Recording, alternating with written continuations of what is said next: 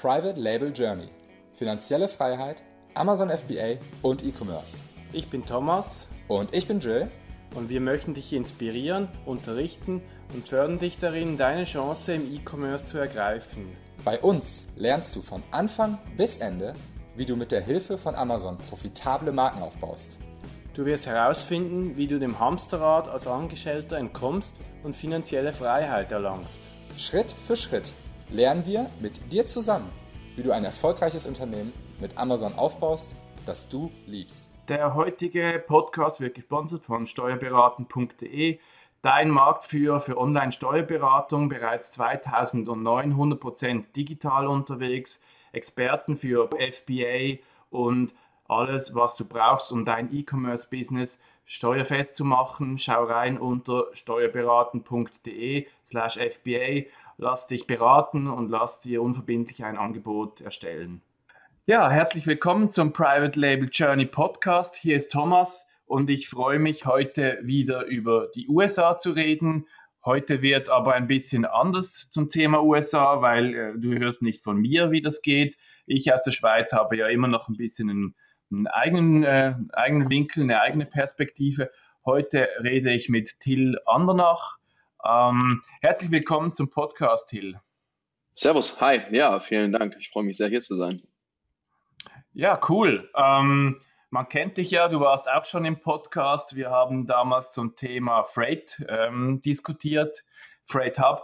Ähm, vielleicht kannst du dich direkt nochmal vorstellen, sagen so, was du aktuell tust, was so ein bisschen dein Hintergrund ist und wieso wir gemeinsam über die USA reden heute. Ja, sehr gerne. Ähm, in der Tat, es ist das zweite Mal, dass ich jetzt äh, bei dir beim Podcast bin. Ähm, letztes Mal haben wir gesprochen über den ähm, Import aus Asien. Ähm, damals war ich noch für, für Freight Hub äh, tätig. Und ähm, heute geht es eben äh, zum Thema USA. Also wie kriege ich Ware ähm, aus Europa oder meinetwegen auch aus Asien direkt in die, in die USA. Bei Freight Hub hatte ich eine hervorragend gute Zeit, habe da eine wahnsinnig äh, eine Menge gelernt, ähm, aber besonders eben, wie man Ware von A nach B bekommt. Und das ist ähm, ja zum einen physisch wichtig, aber eben auch auf dem Papier wichtig. Also wie kriege ich Ware auf dem Papier von A nach B? Ähm, das ähm, ist dann in gewisser Weise auch, auch austauschbar. Und heute wende ich das eben ähm, an, wenn es darum geht, ähm, Sellern zu helfen, international zu, zu expandieren. Ja, also ich schaue eben auch andere Marktplätze an, äh, wie Australien oder Japan. Ähm, aber der, der Fokus liegt ganz klar ähm, auf, den, auf den USA.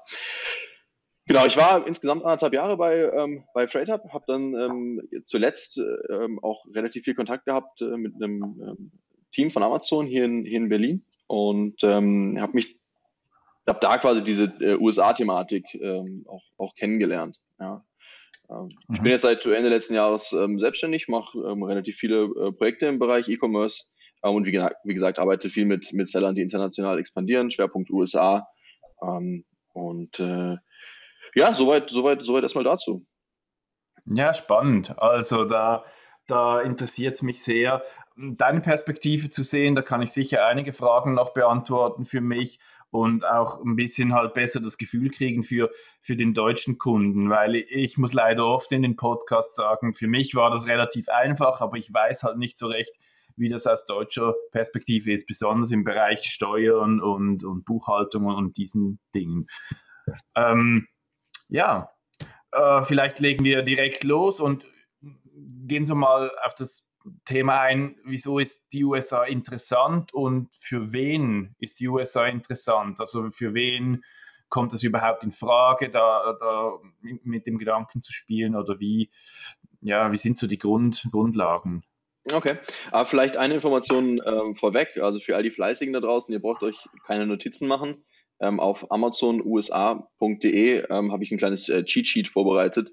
Da sind quasi all die Notizen ähm, äh, zu unserer Unterhaltung heute drin.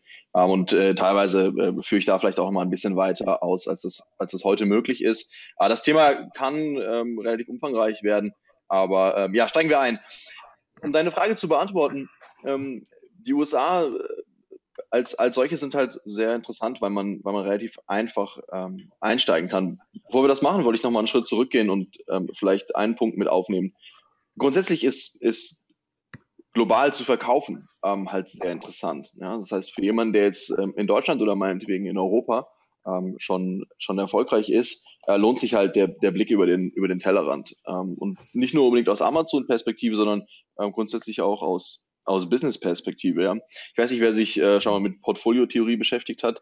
Ähm, wenn ich in mehreren Märkten verkaufe, habe ich eben, kann ich mir folgendes zunutze machen. Die volkswirtschaftlichen Trends in den verschiedenen Märkten gleichen sich aus. Ja? Also wenn ich beispielsweise in zwei Märkten verkaufe und ähm, in dem einen nehmen meine Verkäufe um Rate X zu und beim anderen nehmen meine Verkäufe um Rate minus X ab, ähm, dann ist der Netteffekt gleich null. Ja? Und gleiches gilt zum Beispiel auch äh, fürs, fürs Währungsrisiko. Also wenn ich beispielsweise in Asien ähm, mit US-Dollar einkaufe und ähm, ich kann ähm, durch meine Umsätze in den, in den USA ähm, US-Dollar generieren, ähm, kann ich damit äh, ja, das, das Wechselkursrisiko zwischen den Währungen so ein bisschen eliminieren. Ja.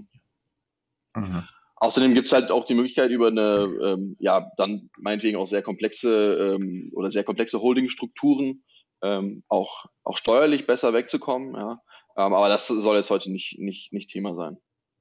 Aber abgesehen davon ähm, ist Global Selling halt auch aus, aus, aus Amazon-Perspektive ähm, sehr interessant. Ja? Also ich habe halt die Möglichkeit, ähm, in zwölf ähm, Marktplätzen ähm, insgesamt präsent zu sein, erreiche damit mehr als 300 Millionen Kunden, habe insgesamt 125 äh, Warehouses, in denen ich meine ähm, Ware einlagern kann.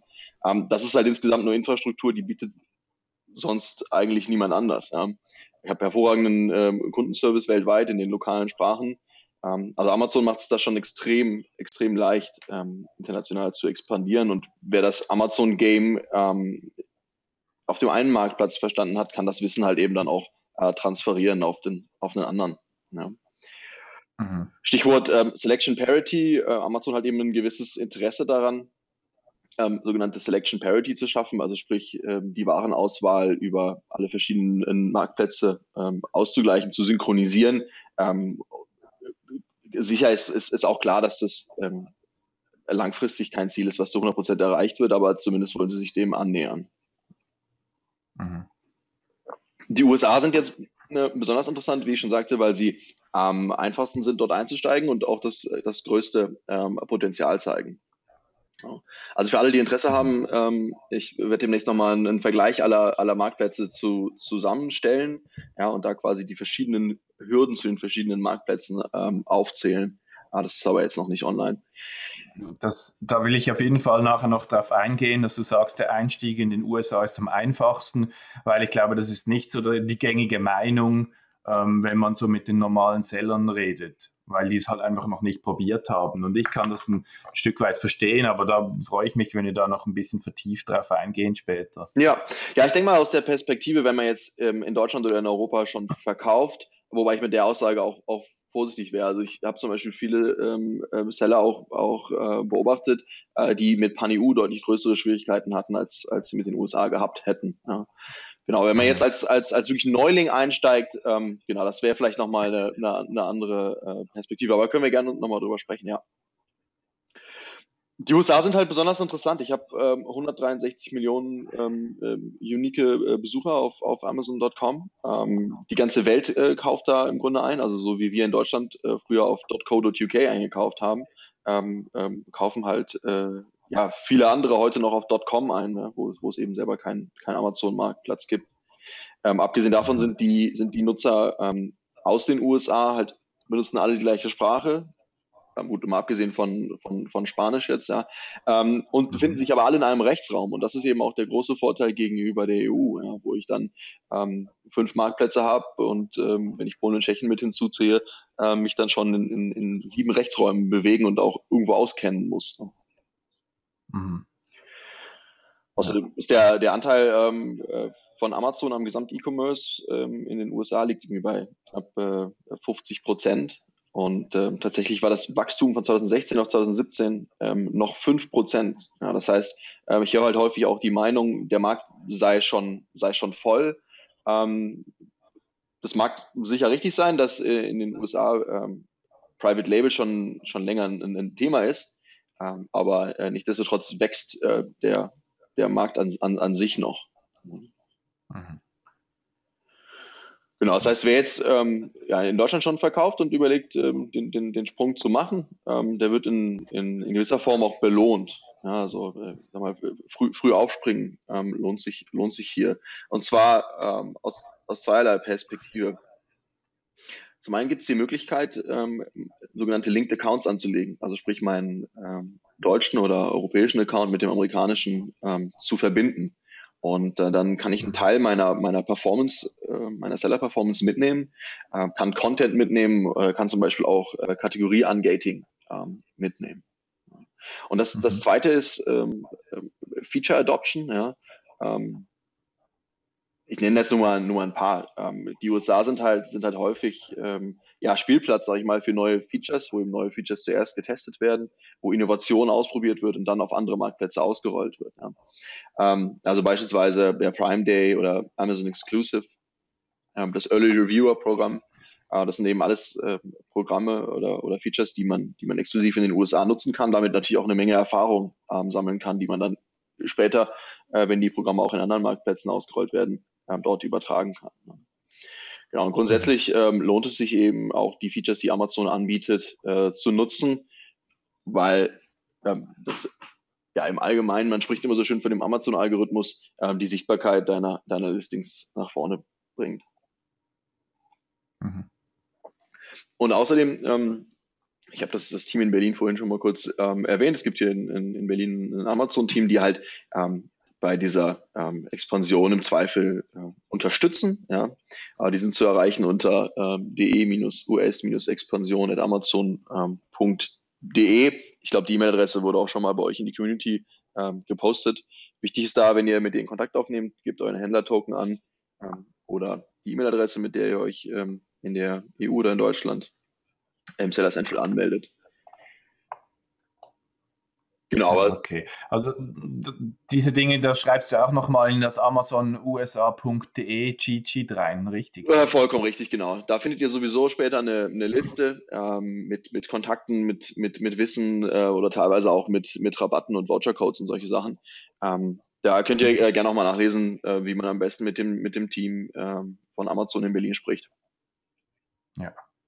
Also ja, meine Meinung ist ja klar, es lohnt sich auf jeden Fall in den USA zu starten. Wir könnten vielleicht ein bisschen über den Eintritt in den Markt reden. Und zwar würde ich gerne ein bisschen im Hinterkopf behalten, was ist das für ein Seller, der noch gar nicht verkauft? Was muss der beachten? Oder halt für jemand, der halt schon gut verkauft in Deutschland und der EU und quasi in die USA expandieren will. Also, dass wir ein bisschen im Hinterkopf behalten, was ist identisch oder was macht es einfacher für den einen oder für den anderen. Ähm, ja, vielleicht kannst du mal äh, da beginnen, was, was du für eine Strategie deinen Kunden empfiehlst und, und wie, wie ihr da vorgeht. Ja, gerne. Also grundsätzlich unterscheide ich zwischen, zwischen zwei Strategien. Ähm, die eine nenne ich mal die All-In-Strategie und die andere wäre das, das Lean Setup.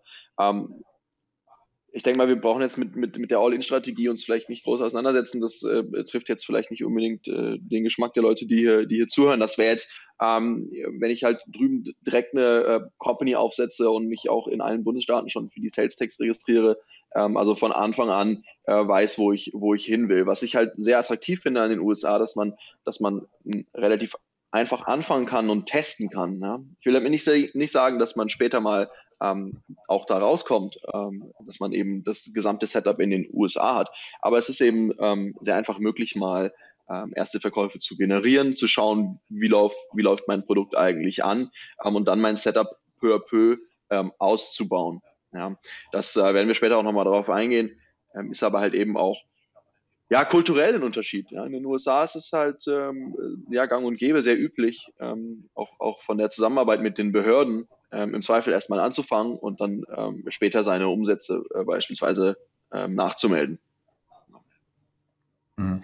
Also von daher denke ich mal, dass, ähm, dass, dass das Lean-Setup ähm, hat für die Hörer heute äh, deutlich die, die größte Relevanz. Ähm, ich reiße das mal, ich reiß das mal, mal kurz ab. Also ich, ich kann eben aus Deutschland heraus äh, mit meiner deutschen ähm, Gesellschaft in den USA anfangen zu verkaufen. Ähm, und ähm, es ist abhängig auch von meinem, von meinem Produkt. Ja, und kann eben dann, wenn ich merke, okay, es, es funktioniert, da ist, da ist wirklich, da ist wirklich Zug drauf, ja, meine Umsätze rechtfertigen jetzt das Investment ähm, in, ein, in ein solideres Setup, ähm, tatsächlich irgendwann auch ähm, die Firmengründung in den, in den USA vornehmen, äh, das Ganze dann ausbauen mit einem, mit einem Bankkonto ähm, und ja, dann peu à peu die, die Registrierung in den einzelnen Bundesstaaten machen. Aber du merkst, also wir müssen da jetzt dann wahrscheinlich schon wirklich auch sehr technisch werden und äh, en Detail ein, äh, einsteigen, um das zu verstehen. Mhm. Ja, äh, welche Bausteine muss man dann so beachten? Ähm, vielleicht, oder was sind so die wichtigsten hm, Themen, wo man sich mit beschäftigen sollte, wenn man, wenn man da einsteigt? Also gerade wenn man so ein leanes Startup ähm, versucht oder ein bisschen mal eben seine Füße nass machen will, ähm, wo kommt man nicht dran, dran vorbei?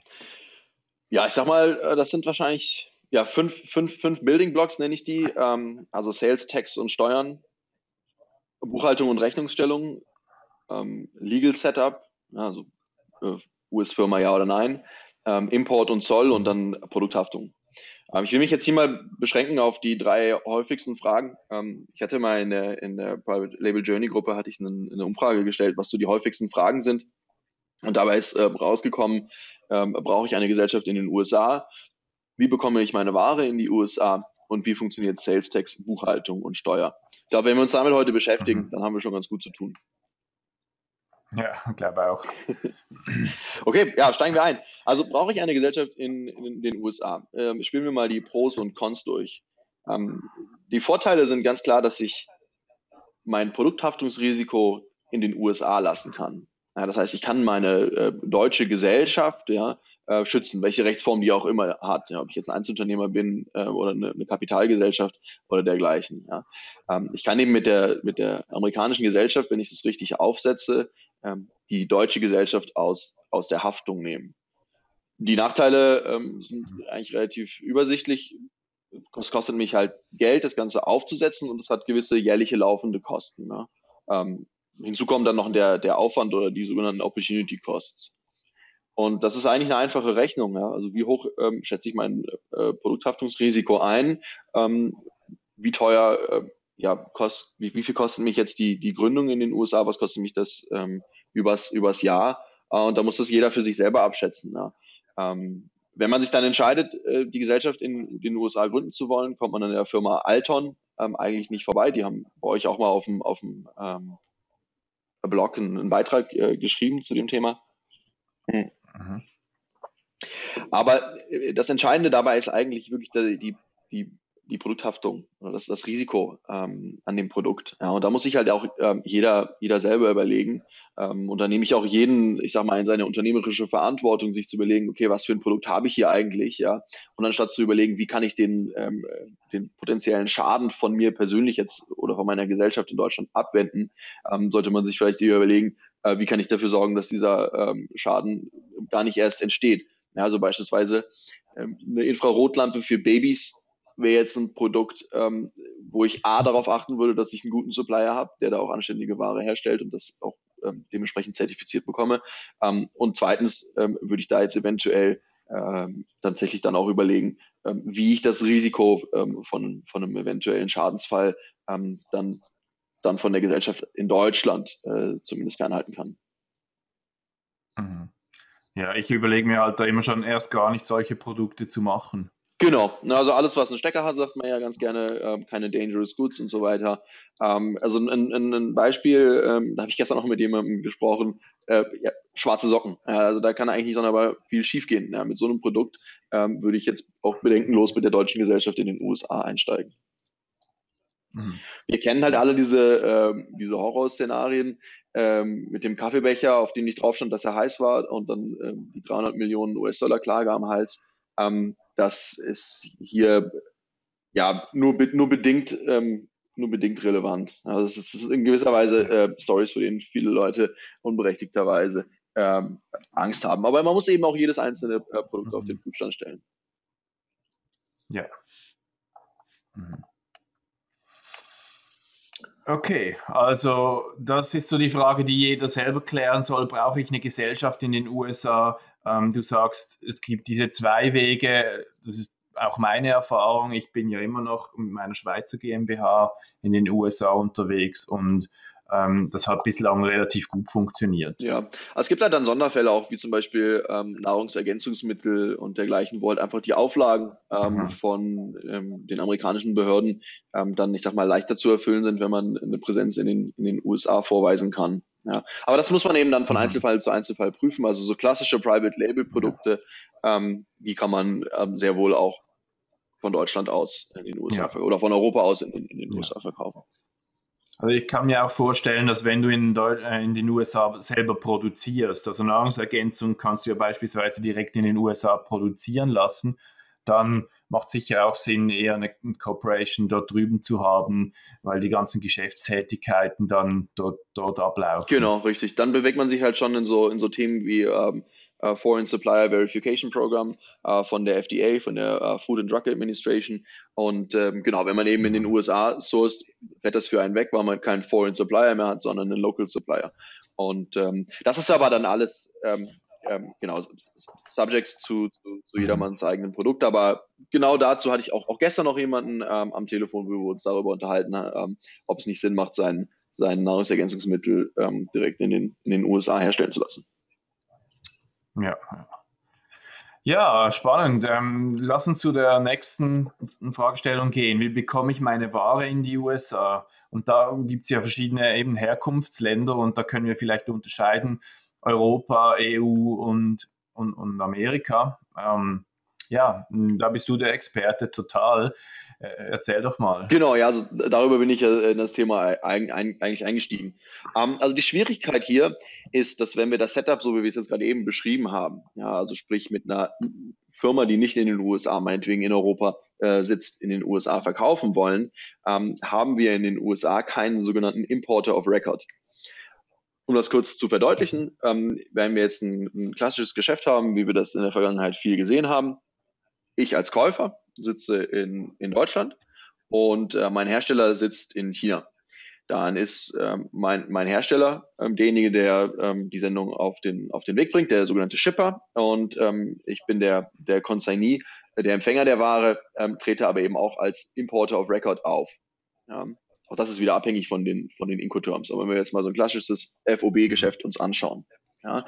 Aber das Konstrukt, so wie wir das gerade beschrieben haben, also mit ähm, äh, Verkäufer und Käufer haben wir in dem Fall nicht, sondern wir sitzen jetzt in Deutschland und verkaufen die Ware in die USA. Ja, an wen denn? Amazon ähm, nimmt, nimmt nicht Eigentum an der Ware an. Ähm, eigentlich ist die Ware unsere äh, bis zu dem Zeitpunkt, wo der Konsument sie kauft auf Amazon.com. Ja. Mhm. Und da gibt es einen, einen, Kniff, wie man, das, wie man das lösen kann. Also am Ende des Tages äh, tritt dann die deutsche Firma ähm, sowohl als Exporter of Record aus der Europäischen Union als auch als Importer of Record in den USA auf. Das heißt, auf der Handelsrechnung ähm, ähm, steht dann beispielsweise ähm, äh, ja, Thomas Albiers GmbH verkauft an Thomas Albiers GmbH. Ja, das sieht im ersten Moment ein bisschen mhm. komisch aus, ist ähm, aber ähm, durchaus, durchaus möglich. Der zweite Punkt ist, ähm, und das macht das in gewisser Weise nochmal ähm, ja, ein bisschen brisanter, ist, dass von Amazon der Incoterm ähm, DDP vorgeschrieben ist. Das steht für äh, Delivered Duty Paid. Das bedeutet, dass wenn die Sendung bei, bei Amazon angeliefert wird, müssen alle Zölle entrichtet sein. Ja? Das heißt, die deutsche Firma ist dafür verantwortlich, ähm, eben dieses, eben das zu tun. Wie wir das genau machen, schauen wir uns, schauen wir uns gleich an. Ähm, also aus Europa, du hast es gerade schon angesprochen, wir haben jetzt ähm, ähm, im Grunde zwei Handelsrouten, die hier wirklich interessant sind. Ja, Ware, die aus Europa in die USA geht oder Ware, die aus Asien in die USA geht. Ja.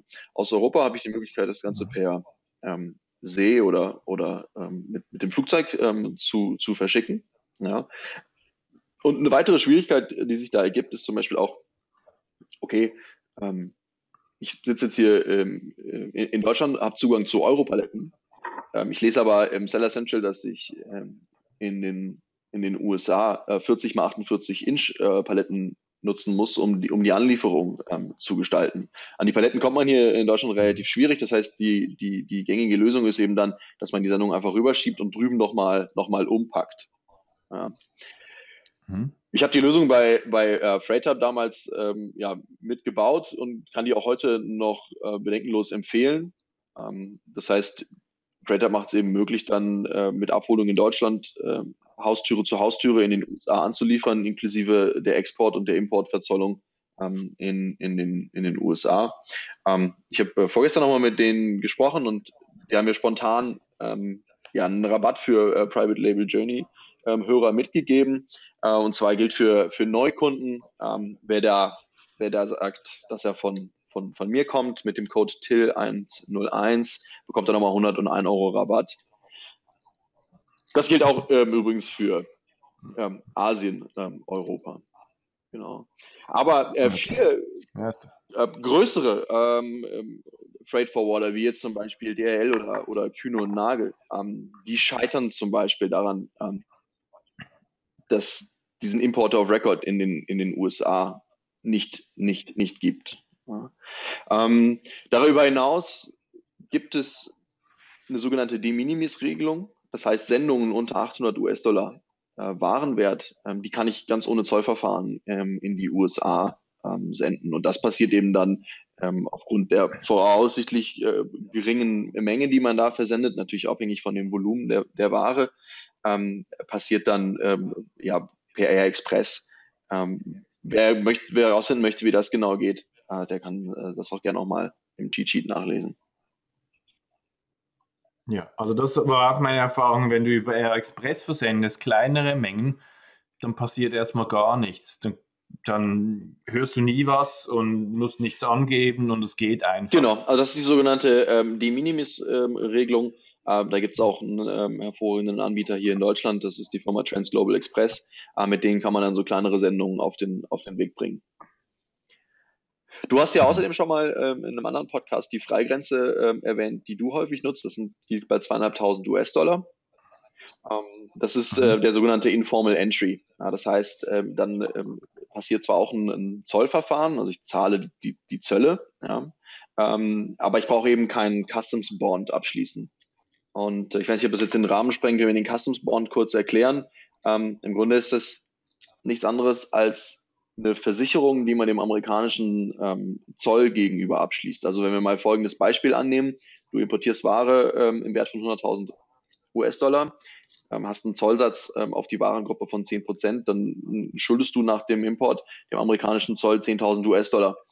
Wenn deine Firma jetzt ähm, aus welchem Grund auch immer knocking on wood, ähm, äh, zahlungsunfähig wird, ja, ähm, dann ähm, ja, schaut der Zoll im Zweifel in die Röhre. Und mhm. genau gegen dieses Risiko wollen die sich absichern. Das heißt, sie verpflichten jeden ähm, Importeur in die USA einen sogenannten Customs Bond abzuschließen. Den kann man für einen Single Entry, also für einen einmaligen Import ähm, oder eben für ein Jahr absch abschließen. Ja. Und wenn ich unter dem Warenwert ähm, äh, bleibe von ähm, zweieinhalbtausend US-Dollar, ähm, dann ist es, ist es nicht nötig, diesen Customs Bond zu kaufen. Mhm. Man muss auch vielleicht noch erwähnen, dass der, ähm, dieser Bond einmalig gekauft werden kann für jedes Entry oder einfach für ein ganzes Jahr. Und das lohnt, wenn man ein paar Mal, wenn man fünfmal im Jahr importiert, dann lohnt sich das dann auch direkt ein Jahr abzuschließen. So teuer ist der. Genau, es ist so ein bisschen wie die Bahnkarte. Es lohnt sich teilweise schon ab dem ersten Import. Ähm, ist, ist, ist abhängig vom, äh, vom Warenwert eben. Ne? Also die, ähm, der Single-Entry-Bond ähm, ist, ist man kann ihn auch bei vielen verschiedenen Anbietern kaufen und kriegt eben entsprechend auch verschiedene Preise. Fängt so ungefähr bei 200 US-Dollar an ähm, und richtet sich dann äh, mit einem gewissen variablen Anteil an dem, an dem Warenwert. Und ähm, der, ähm, der Annual Bond, der dann für 365 Tage im Jahr ähm, gültig ist, ähm, der fängt so bei 250, 300 US-Dollar an ähm, und man kriegt dann auch, auch teurere. Wichtig oder ein Trick an der Stelle ist tatsächlich auch, ähm, dass man, ähm, wenn man nicht weiß, wie oft man importiert, ähm, sich trotzdem erstmal den Annual kaufen kann und äh, man kann sich dann später ähm, anteilig auch ähm, äh, zurückzahlen lassen. Also man kann den quasi kündigen und dann den Anteil ähm, zurück ausschütten lassen. Okay. Aber das sind mit Sicherheit jetzt nicht die, ähm, nicht, nicht die riesengroßen äh, äh Kostentreiber hier. Ne? Ja, genau. Ähm, ja, also das tönt spannend. Ich habe natürlich noch nie von Deutschland in die USA mh, hm, importiert. Ich kenne, kenne das ganze Spiel nur aus Asien. Ähm, das wird ähnlich sein. Was, was ist da anders, wenn man direkt aus Asien versendet? Genau, ähm, das ist natürlich jetzt ähm, für die meisten Hörer relevant, ähm, schlichtweg, weil ähm, ja Private Label Ware ähm, größtenteils aus Asien kommt und dann ähm, direkt über den Pazifik geht, ne, sogenannte Trans-Pazifik äh, Shipments. Ähm, du hast ja erzählt, du nutzt dafür ähm, Flexport. Es gibt über den Pazifik äh, mittlerweile viele spezialisierte ähm, Anbieter, ähm, die eben dann auch ähm, auf, auf die FBA-Requirements ähm, sich eingestellt haben. Ja. Ich arbeite da viel äh, mit, mit Shapiro zusammen, aber auch da ist dann immer die Frage, äh, was, was, was brauche ich eigentlich? Will ich mit dem Flugzeug oder äh, also mit dem, ich habe ja auch, wenn ich Airfracht angucke, es gibt ja Air Express, äh, ähm, DL, FedEx, UPS und dergleichen und dann nochmal Air, Air Freight. Ne? Ähm, oder will ich mit dem, mit dem, mhm. mit dem. Schiff rüber? Ähm, die Herausforderung für viele ist hier sicherlich, ähm, die jetzt keine äh, Sourcing äh, Company dergleichen in, den, in, in Asien haben, ähm, dass sie jetzt weder am einen Ende noch am anderen Ende, also weder in Asien noch in den USA, den Fuß in der Tür haben. Ja, dass sie da, äh, da quasi keine, keine Präsenz haben. Ähm, und da muss man dann eben auch jemanden, ähm, also einen Freight Forwarder finden, ähm, der, der, das, der das abbildet. Ähm, wie gesagt, ja, das Angebot ist relativ groß. Ich habe da auch da im Cheat Sheet eine, eine Übersicht zusammengestellt. Mhm. Aber so im Vergleich zu Deutschland würdest du sagen, kommt das ungefähr aufs Ähnliche. Also der Import ist ja der Import und da macht jetzt die USA auch nicht so einen riesen Unterschied, wo, woher die Ware kommt. Die, die Regeln, die wir jetzt eben für Deutschland äh, erwähnt haben, die gelten dann auch für Asien. Ja, vollkommen richtig, genau. Also diese ähm, Lösung mit dem, mit dem Importer of Record ähm, auf den Frachtpapieren mit der Firma in Deutschland, ähm, das, das, gilt, das gilt dann genauso. Was die mhm. Herkunft der Ware angeht, ähm, das ist, steht auch mal auf dem anderen Blatt. Ähm, also welche ähm, ja, e eventuellen äh, äh, Quotas oder Strafzölle ähm, ähm, gelten aufgrund der Herkunft der Ware. Ähm, das ist nochmal noch mal, noch mal, ähm, ein anderes Thema. Aber, aber das ist unabhängig davon, wo jetzt mein, ähm, wo jetzt der Importer of Record ähm, sitzt, also wo du jetzt sitzt. Ne? Ähm, ja. Das heißt auch Ware, die beispielsweise ähm, von Europa aus ähm, in die USA versandt wird, die ursprünglich aus China kommt, ähm, wird dementsprechend so verzollt als, als, als ja, Ursprungsland China. Mhm. Ja, das ist der entscheidende Punkt. Mhm. Und die Zollsätze, die kann man eben, glaube ich, teilweise selber nachgucken oder man eben, wenn man so ein ein, spezialisierten, ein spezialisiertes Unternehmen hat. Äh, wir, wir, besprechen das meistens mit denen, in unserem Fall jetzt Flexport, und sagen, das und das ist unsere Ware und die sagen dann, so und so werden vermutlich die, die Zollsätze. Genau, sein. du hast das richtige Wort schon in den Mund genommen. Es ist ähm, immer nur eine Einschätzung, vermutlich, ja. Ähm, also wichtig ist halt da, dass ich dann mhm. mit meinem, mit meinem HS-Code ähm, ähm, auf meinen äh, Freight Forwarder bzw. Customs Broker zugehe und ihm sage, hey, hier, das, das ist das Produkt, ähm, das ist ähm, so und so gekennzeichnet. kannst du mir eine Einschätzung geben äh, darüber, wie, wie hoch die Duty Rate äh, voraussichtlich sein wird und ob es noch jegliche ähm, ja andere ähm, Einschränkungen gibt, ne? also beispielsweise ähm, von der FDA oder so. Ähm, ja. Genau, das, es, es gibt ähm, auch, auch Tools online wie den äh, Duty Calculator, ähm, aber leider sind die, sind die nicht ähm, 100% ähm, zuverlässig. Ne? Und am Ende des Tages, äh, wie hoch deine Duty Rate tatsächlich ist, äh, weißt du spätestens nach dem ersten Import. Ja, genau. Also das ist, das ist, ich würde jetzt sagen, nicht eine Lotterie, da weiß man eigentlich schon zu, zu großer Wahrscheinlichkeit, wie das dann sein wird, aber man ist natürlich ähm, da ein bisschen abhängig, was der Zoll dann äh, schlussendlich Genau, also es ist auf jeden Fall ganz gut, um, um ähm, eine erste Indikation zu bekommen, ja. Ja, also die Verzollung interessanterweise, ich weiß nicht, wie das in Deutschland ist, aber die passiert dann oft noch, wenn die Ware irgendwo auf, den, auf der hohen mhm. See ist äh, fängt das schon an und manchmal läuft das direkt durch. Und immer mal wieder ist da ein oder zwei Wochen Container in den Customs drin und da kann man dann halt einfach nichts machen. Dann wartet man einfach. Also das ist beim Reorder ein bisschen ähm, nervig, wenn dann was äh, zu spät ist und dann verschwinden es noch zwei Wochen im, im Zoll. Ähm, das passiert aber vielleicht ja, jeder zehnte oder jeder zwanzigste Container rum. Ähm, hm, habe ich ja. so das Gefühl. Ja, ähm, es gibt da eben auch viele Feinheiten, ähm, wie man die Ware verpackt.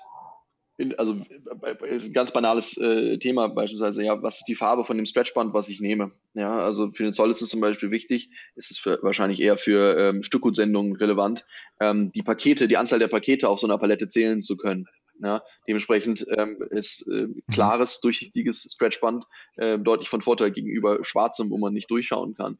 Ähm, und all das sind so, sind so Themen, ähm, die findet man über die Zeit raus oder, oder man, man, man liest sich da mal ein ähm, und weist dann seinen im jeweiligen Hersteller dementsprechend ähm, ein.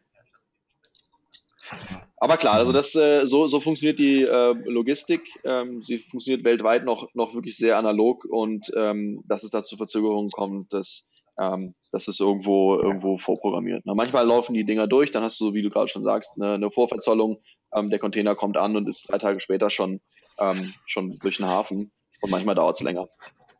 Mhm. Also da kann ich dir wirklich ja. sehr viele und Geschichten Thema erzählen. ja, das glaube ich. Thema EORI-Nummer ähm, können wir noch ganz kurz abhaken, vielleicht einfach, dass das erwähnt ist. Ähm, ist ja eine, eine, eine, in Anführungszeichen mühsame Sache in Deutschland, weil es immer ein paar Wochen dauert, wenn man sich anmeldet. Ähm, EORI in den USA nee. gibt es nicht. Also die EORI ist ein Euro europäischer Identifier, ähm, den ich mit Sicherheit brauche, wenn ich ähm, aus der EU exportiere, ja, äh, da muss ich die, muss ich die eben ebenso mit angeben. Ähm, aber genau, was in den USA ähm, häufig angesprochen wird, ist die Employer Identification äh, Nummer. Und ähm, ich kann da jetzt für das, äh, für die Konstrukte, die ich bisher genutzt habe, äh, sprechen. Äh, da brauche ich so eine Nummer nicht, ähm, sondern es wird dann äh, vom, vom Zoll im Grunde ähm, eine Nummer vergeben. Ja. Ja, das wollte ich einfach nochmal erwähnen, weil das Thema EORI-Nummer in Köpfen halt äh, relativ stark verankert ist. Also die EORI beschränkt sich mhm. alleine auf, Lass uns doch mal ein bisschen auf die, ähm, auf die EU. Also ist der Economic ja. uh, Operators Registration ja, Notification ja, Nummer, genau. die ist, die ist ähm, nicht, nicht, nicht relevant für die, für die USA. Also für den Import in die USA. Genau, genau. Das wollte ich, das wollte ich einfach nochmal gesagt haben. Ähm, lass uns doch über Sales-Taxen und Buchhaltung ein bisschen reden, dass wir hier ähm, vorwärts kommen. Äh, ist ähm, auch relativ ein umfangreiches Thema, das wir hier nur so anschneiden können. Ähm, trotzdem möchte ich mal so ein bisschen äh, hören von dir, wie das so normalerweise abläuft mit den Kunden, was, was gibt es für größere Aufwände, die zu tun sind und, und wie geht man das an? Okay, ja, ähm, versuchen wir es, das ist so ein bisschen mein Lieblingsthema, versuchen wir das mal ähm, abzureißen, anzureißen. Also ich hatte das vorhin schon ange, ja, erwähnt, äh, grundsätzlich arbeiten die Behörden in den, in den USA ein, bisschen anders. Was man äh, verstehen muss, der äh, Internal Revenue Service, also das amerikanische Finanzamt oder die amerikanischen Finanzämter, ähm, die arbeiten auf Bundesstaatenebene, ähm, arbeiten ein wenig anders als ähm, in Deutschland oder in der EU. Ähm, das heißt, es ist durchaus gängig und, und, und möglich, ähm, Umsätze zu generieren und später dann nachzum, nachzumelden. Ja. In Bezug auf ähm, die Sales Tax gibt es sowas wie wir das Europa kennen, ähm, Lieferschwellen ähm, nicht wirklich. Ja. Also beispielsweise kann ich ja ähm, aus, aus Polen ähm, bis zu 100.000 ähm, Euro Warenwert nach Deutschland versenden, bevor ich mich in Deutschland dann für die ähm, Sales Tax ähm, äh, oder für die Umsatzsteuer äh, registrieren muss. Ja. ja, das vielleicht vorweg. Also grundsätzlich ist die Sales Tax der Umsatzsteuer ähm, ja, irgendwo äh, gleichzusetzen. Ja. Ähm, was an der Stelle äh, vielleicht auch noch interessant ist, das äh, gebe ich zum letzten Punkt nochmal mit hinzu. Ähm, es gibt in den USA keine Einfuhrumsatzsteuer, sondern ich zahle immer nur die Zölle. Ja, in Deutschland zahle ich ja, wenn ich einen Import äh, über Hamburg habe, nach Deutschland rein, äh, zahle ich ja schon bei Import 19 Prozent ähm, auf, meinen, auf meinen Warenwert. Ja, das ist in den, in, den, in den USA nicht so. Genau, aber zurück zur, zur Sales Tax. Diese festgesetzten Lieferschwellen gibt es nicht, sondern äh, die setzt man sich ähm, so gesehen selber. Ja, und das hört sich halt äh, für viele Europäer erstmal sehr verwirrend an. Dazu muss man äh, zwei Konzepte grundsätzlich verstehen. Einmal, was ist die Sales Tax, wie funktioniert sie und was ist der Nexus? Also die Sales Tax ist, ist grundsätzlich von Bundesstaat zu Bundesstaat unterschiedlich hoch. Liegt durchschnittlich irgendwie so bei, bei 8 Prozent. Hinzu kommt dann nochmal eine County Tax, also die verschiedenen Counties in den äh, verschiedenen Bundesstaaten können eben nochmal bis zu 2% County Tax obendrauf rechnen. Ja. Wenn ich jetzt auf Amazon schaue ähm, mit, und bin eingeloggt mit meinem ähm, mit meiner Lieferadresse in, in Deutschland beispielsweise, ja, und gehe durch die verschiedenen ähm, Listings, dann sind alle Preise, die ich dort sehe, Nettopreise. Ja. Die Sales Tax wird erst beim Checkout ähm, draufgerechnet und ist abhängig davon, von wo ich einkaufe. Ja, deswegen habe ich gerade eben auch gesagt, wenn ich hier in Deutschland meine Lieferadresse bei Amazon angebe. Das heißt, die Höhe der Sales Tax ist jeweils abhängig davon, äh, von wo ich in den USA einkaufe. Ja. So, jetzt der zweite Punkt. Das ist der, das ist der Nexus. Ähm, ich bin nur zur Erhebung und zur Abführung der Sales Tax ähm, in den Bundesstaaten verpflichtet, wo ich einen Nexus habe. Ja. Nexus kann ich aus, äh, kann aus verschiedenen Gründen ausgelöst werden. Ja. Also beispielsweise, ähm, wo meine Ware physisch gelagert ist, das löst einen Nexus aus. Wenn ich irgendwo Mitarbeiter habe, das löst einen Nexus aus. Ähm, oder wenn ich irgendwo ähm, beispielsweise ähm, ja auch ein, auch ein Büro habe. Ja. Mhm. Und diese zwei Punkte kommen jetzt, kommen jetzt zusammen. Das heißt, wir haben einen Nexus dort, wo meine Ware eingelagert ist. Wenn ich jetzt eine Sendung in die USA schicke dann, und meinetwegen an ein ähm, Amazon Warehouse, dann passiert das gleiche wie, wie in Deutschland oder in, in Europa, dass Amazon diese Ware verteilt über die verschiedenen ähm, Warehouses in den verschiedenen Bundesstaaten. Das heißt, ich habe dann keine Kontrolle mehr darüber, wo meine Ware sich befindet, beziehungsweise wo ich einen Nexus habe. Daraus ergibt sich äh, folgende ähm, ähm, Strategie. Also ich muss jetzt ähm, für mich quasi meine äh, persönliche Lieferschwelle setzen. Ja, ähm, da gehen wir gleich nochmal darauf ein, wie hoch man die ansetzen sollte. Dann möchte ich zum einen meinen Nexus tracken, also wo ist meine Ware eingelagert, in welchen Bundesstaaten bin ich überhaupt verpflichtet, grundsätzlich Sales Tax abzuführen. Und dann muss ich meine Sales Tax Schuld tracken. Ja. Mhm.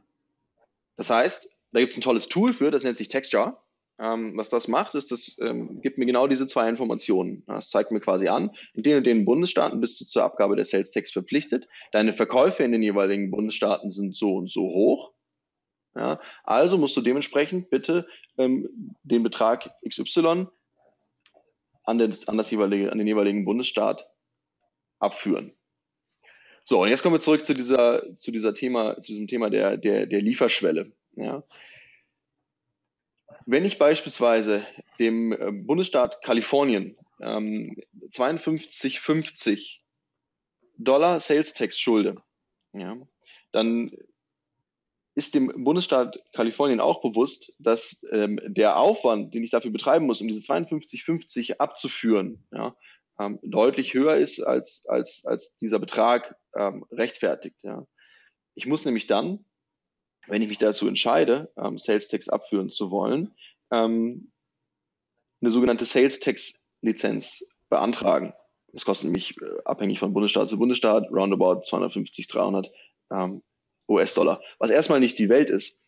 Aber ich habe eben dann, ähnlich wie ähm, in Deutschland, ich Umsatzsteuervoranmeldungen regelmäßig machen muss, ja, also monatsweise, quartalsweise oder vielleicht sogar jährlich, ähm, muss ich dann auch ähm, in den USA pro Bundesstaat wo ich registriert bin, ein Filing machen. Das heißt, ich muss jeden Monat, jedes Quartal, jedes Jahr ähm, Informationen darüber preisgeben, wie viel ich umgesetzt habe. Und wenn ich da jetzt ähm, jedes Mal äh, ja, nur geringe Beträge ähm, angebe, dann äh, sprengt das irgendwo den Rahmen. Das heißt, es ist durchaus ähm, gang und gäbe, durchaus üblich, ja, Umsätze erstmal zu fahren, solange ich parallel ein Tool wie TextJar nutze, um meine Umsätze ähm, zu, zu tracken ja, um dann eben, wenn ich diese von mir persönlich gesetzte, ich nenne sie mal in Anführungszeichen, wirklich Lieferschwelle ähm, erreicht habe, die Hand zu heben und sagen, hey, äh, äh, Bundesstaat, ich habe hier ähm, übrigens so und so viel Verkäufe generiert, äh, meiner Rechnung nach schulde ich euch so und so viel ähm, Sales Tax, ich möchte die jetzt bitte ähm,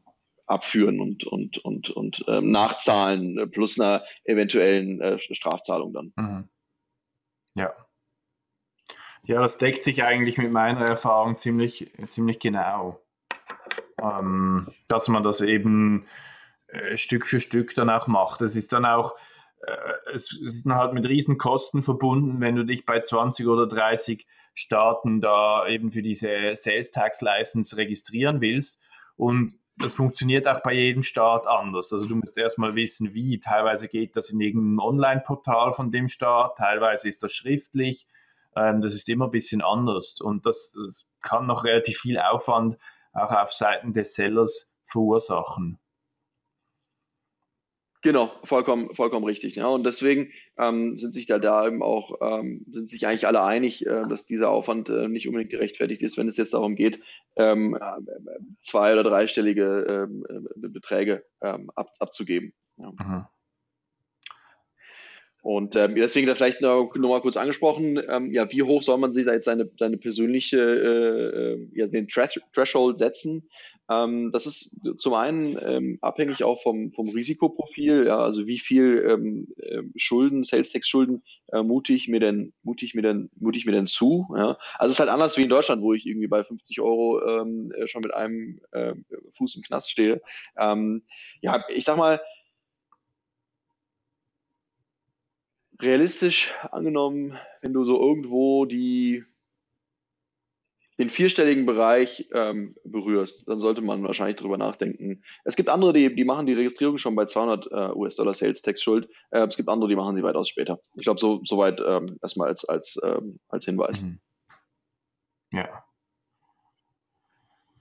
Ja, ähm, da kommen wir vielleicht ins Thema Buchhaltung ein bisschen rein. Ähm, im Buch in Deutschland ist ja die, die Rechnungsstellungspflicht ähm, relativ, äh, ja, also ich muss die ganze Zeit irgendwelche Rechnungen den Kunden nachsenden. In den USA mache ich das nicht. Ähm, was ist hier der Unterschied? Oder wie muss ein Deutscher das am besten machen, dass das dann auch funktioniert mit der deutschen Buchhaltung?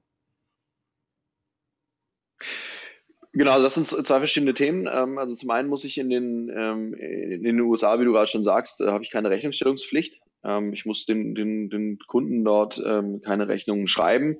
Äh, das sieht in Deutschland anders aus. Aber nichtsdestotrotz muss ich ja meine Umsätze, die ich in den USA irgendwie äh, generiere, in Deutschland ja, einen Beleg für haben. Ja. Und ähm, vielleicht unterhalten wir uns äh, vorher kurz darüber, wie ich die Umsätze aus den, aus den USA eigentlich ähm, äh, zurück äh, nach, nach Deutschland bekomme.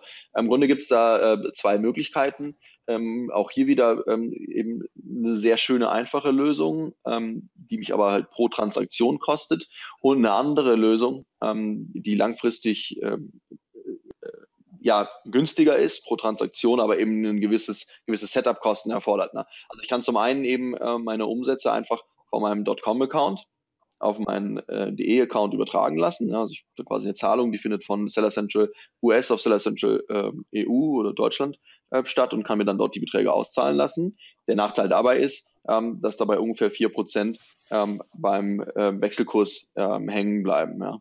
Und ähm, die Alternative dazu ist, ähm, ein amerikanisches Bankkonto zu eröffnen, was eben ähm, dann auch Zahlungen von Amazon akzeptieren kann. Da sind gewisse Kosten mit verbunden, auch abhängig vom Anbieter. Ähm, aber das ist eine Rechnung, die kann man relativ einfach aufstellen. Ja. Wie hoch sind meine Beträge, die ich monatlich äh, oder die da, die da anfallen? Was sind davon 4%? Wie hoch sind meine äh, Kosten, Bankkonto zu eröffnen? Ähm, und dann ist das eigentlich eine relativ einfache Gleichung. Äh, was es eben auch noch gibt hier, ist die Möglichkeit, über einen Zahlungsdienstleister zu gehen. Also ich nutze beispielsweise Currencies Direct ähm, und das kostet mich dann ein Prozent Transaktionskosten, weil die überweisen dann US-Dollar, ähm, Amazon überweist dann US-Dollar und Currencies Direct überweist mir dann äh, auch US-Dollar auf meinen Schweizer US-Dollar-Account. Hervorragend, genau. Und die Frage ist, ähm, ob du ähm, nicht eventuell sogar ähm, die US-Dollar in den, in den Staaten lassen willst, um damit eventuell äh, deinen Supplier zu bezahlen, ähm, der wiederum auch in US-Dollar bezahlt werden möchte. Ne? Genau. Ähm, oder, also du, oder wie du gerade sagst, in, den, in, den, in der Schweiz äh, in US-Dollar behalten. Ja. Ähm, geht natürlich auch, ja. wenn du es dir nicht in Franken umrechnen lässt. Ja. ja, genau. Aber das macht Sinn, dann, dann würde ich diese 1% noch sparen, wenn, wenn ich es direkt auf einen US-Dollar-Account aus, auszahlen würde. Also äh, dein Tipp wäre an der Stelle Currencies Direct. Ähm, nicht zwingend. Also Currencies Direct ist einfach 1% statt 4%. Und wenn du sagst, ja, nur ja, Bankaccount ist dann 0% in dem Sinne.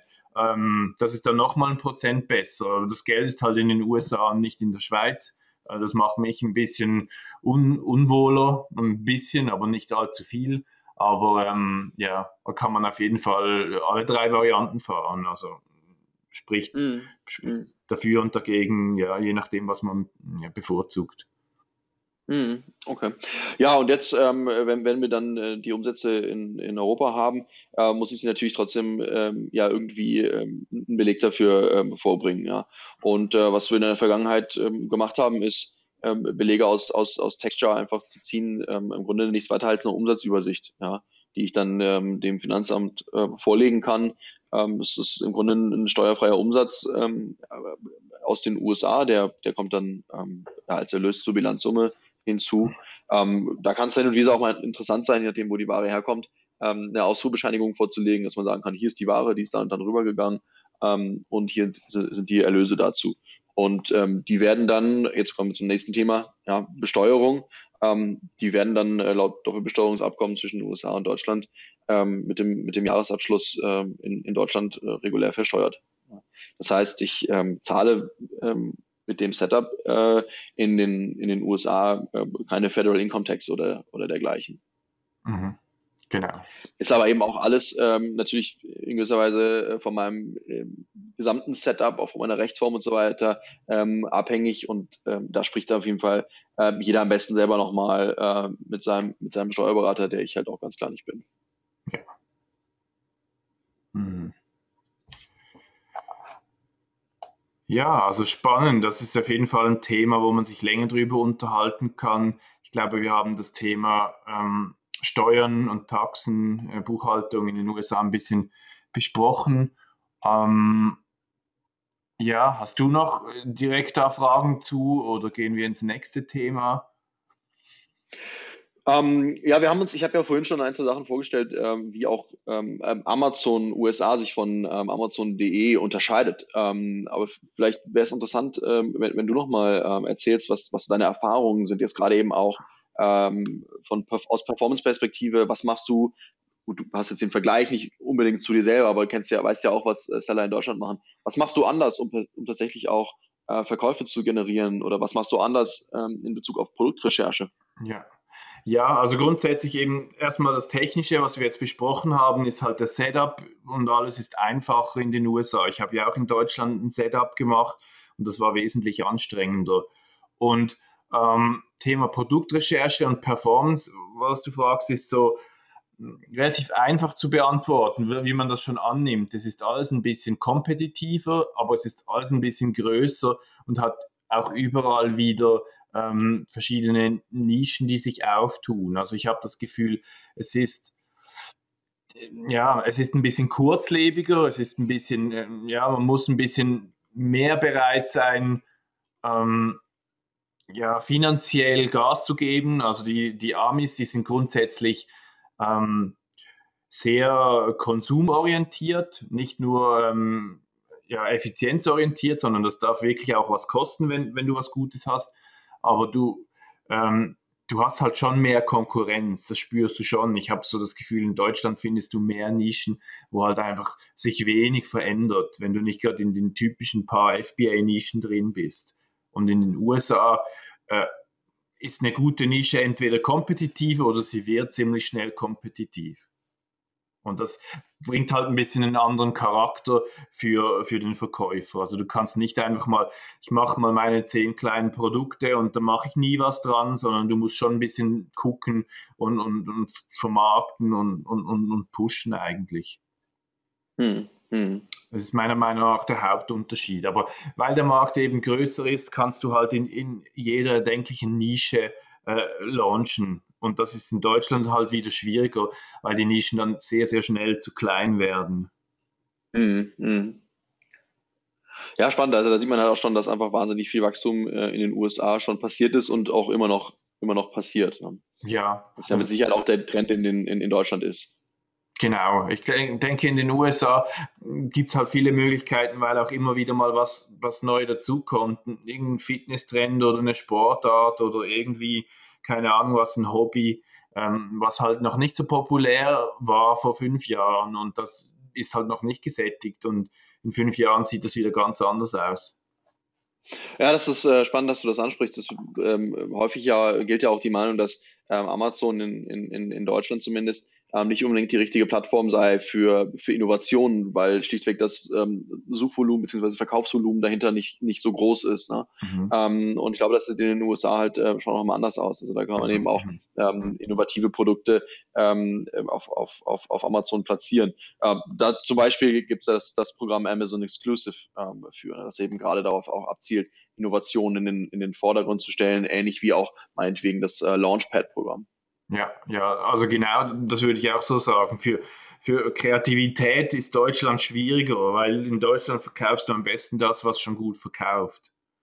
Ähm, genau, so wie halt viele andere auch, ja. Ja, aber das ist ja ein interessantes Takeaway, ne? Vielleicht mhm. auch, um ähm, deine initiale Frage zu beantworten. Ähm, ähm, Seller, die jetzt wirklich neu anfangen, ja, ähm, lieber in Europa oder lieber in den USA ähm, anfangen sollen. Ich glaube, es ist dann tatsächlich einfach auch abhängig davon, ähm, wo das Interesse liegt oder wo das äh, Produktportfolio sich, ähm, sich, sich hinorientiert. Ja, wenn es halt was, äh, ja, vielleicht etwas Innovativeres ist, ähm, sind dann vielleicht tatsächlich die USA auch, auch interessanter. Ja. Was ich auf jeden Fall immer erwähne, ist, dass sich die Leute ähm, mit dem Produkt im jeweiligen Markt beschäftigen und nicht einfach sagen, wir haben jetzt das Produkt und wir versuchen das jetzt mal zu verkaufen, egal wie die Zahlen sind das äh, habe ich das Gefühl, das scheitert, weil auch äh, die Geschmäcker anders sind. Also ich verkaufe Produkte in den USA, wo es einfach keine Nachfrage für gibt in Deutschland. Nicht, weil, weil es keine Kunden gäbe, aber diese Art von Produkt, die wird halt einfach nicht gekauft. Ähm, ja, mhm. und dann mhm. muss ich das nicht irgendwie versuchen durchzubringen, sondern da muss ich da einfach damit leben, dass es halt nur an einem Marktplatz funktioniert. Ja, sicherlich. Und da ähm, gibt es natürlich auch äh, gewisse kulturelle Unterschiede, die man äh, beachten muss. Also sein Produkt einfach ähm, drüben auf den Markt zu werfen, ähm, wird Sicherheit nicht zu er Erfolg führen. Also sei man hat da ähm, vielleicht einfach auch ein, Glück gehabt, in gewisser Weise, ja. Also man äh, sollte sich da auch Gedanken machen, wie kommt das vielleicht drüben anders an, äh, wie muss ich das anders platzieren, anders benennen, bewerten ähm, und auch ähm, dementsprechend kennzeichnen. Ja. Mhm, mh. Ja, ähm, vielleicht noch abschließend äh, die Frage, wer sollte nicht in die USA gehen oder wem rätst du das ab oder wo sind allenfalls Dinge, die man irgendwie im, im Hinterkopf behalten sollte? Was, was erachtest du für kritisch oder, oder schwierig? Ja, ähm. das ist vielleicht, das ist vielleicht der richtige Zeitpunkt, wo ich meinen Disclaimer einbaue. Also ich bin äh, tatsächlich kein Rechtsanwalt und kein, kein Steuerberater ähm, und äh, gibt natürlich dementsprechend äh, auch, auch kein, äh, ja, keine Beratung in die Richtung. Ähm, da muss dann vielleicht einfach jeder für sich auch nochmal noch mal hinschauen. Ähm, aber das, was ich, was ich jetzt erzählt habe, ist, ist münzt auf meiner Erfahrung und ähm, das funktioniert für, für viele. Ich denke mal, um, um die Frage zu beantworten, wer nicht in den USA so anfangen sollte, wie wir das jetzt gerade beschrieben haben, ist jemand, ähm, der irgendwie ein, ein großes äh, Produkthaftungsrisiko ähm, an seinem Produkt erkennt. Ja. Ähm, ein anderes Thema, wo wir jetzt nicht drauf eingegangen sind, ist das Thema ähm, FDA, äh, mhm. also Food and Drug Administration. Äh, die regulieren eben ähm, ja, Waren, also medizinische Geräte, Medizin als solche, Lebensmittel, Waren, die mit Lebensmitteln in, in Kontakt kommen ähm, oder Kinderprodukte. Ähm, das sind dann eben ähm, alles äh, ja, potenzielle Kandidaten ähm, für ein hohes Maß an, an, an Aufwand in Richtung Lizenzen, ähm, Registrierungen und so weiter. Ähm, und für die ist es mit Sicherheit auch möglich einzusteigen, ja, aber für die ist es eben nicht ganz so einfach einzusteigen, mit so einem schmalen Setup und es auszubauen, weil es mit Sicherheit äh, größere Investitionskosten am Anfang ähm, bedarf, um, um da überhaupt einen Stein ins Rollen zu bringen. Ja. Ähm, auf der anderen Seite sind das natürlich vielleicht auch Produkte, die dann besonders viel Spaß machen, ähm, weil man eben eine Hürde überwunden hat, die viele andere nicht überwinden wollen. Ja, und ähm, mhm. das, das lohnt sich dann mit Sicherheit auch nochmal noch mal genauer hinzuschauen.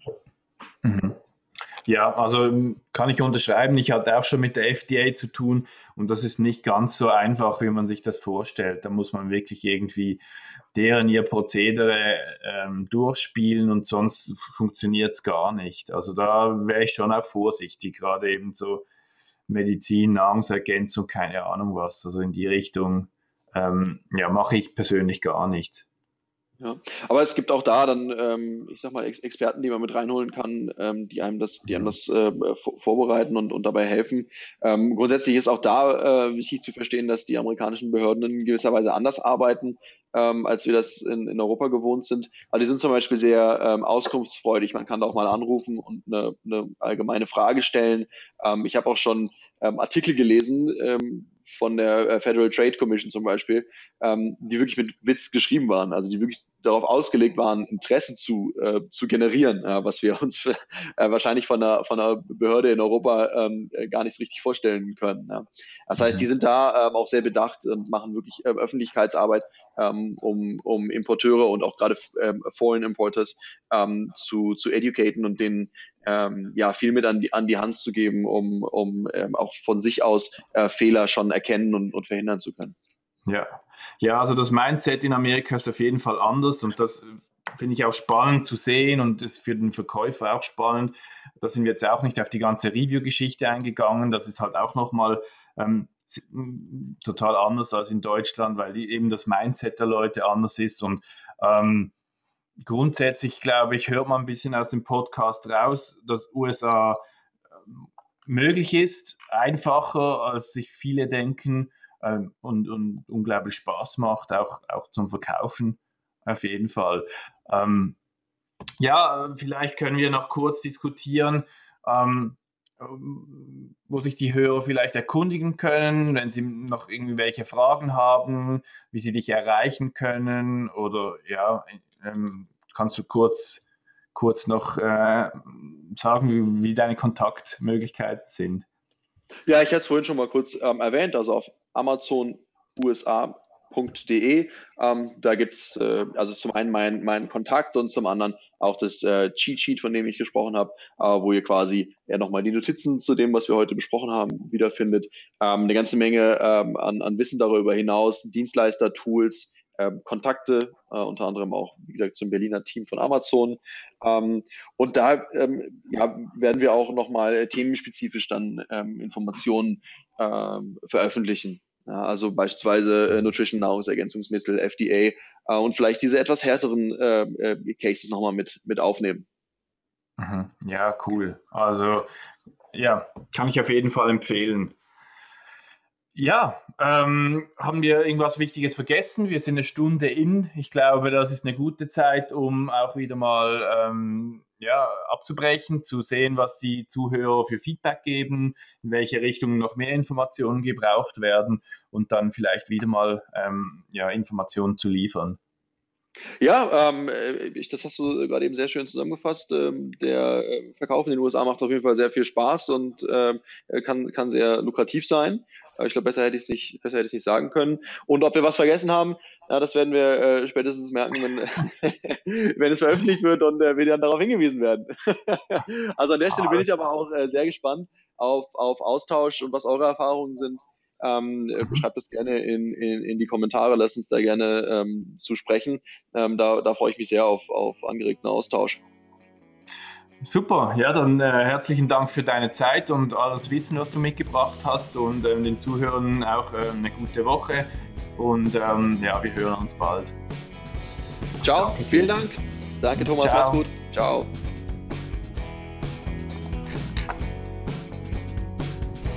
Herzlichen Dank auch nochmal an den Sponsor der heutigen Episode steuerberaten.de slash FBA.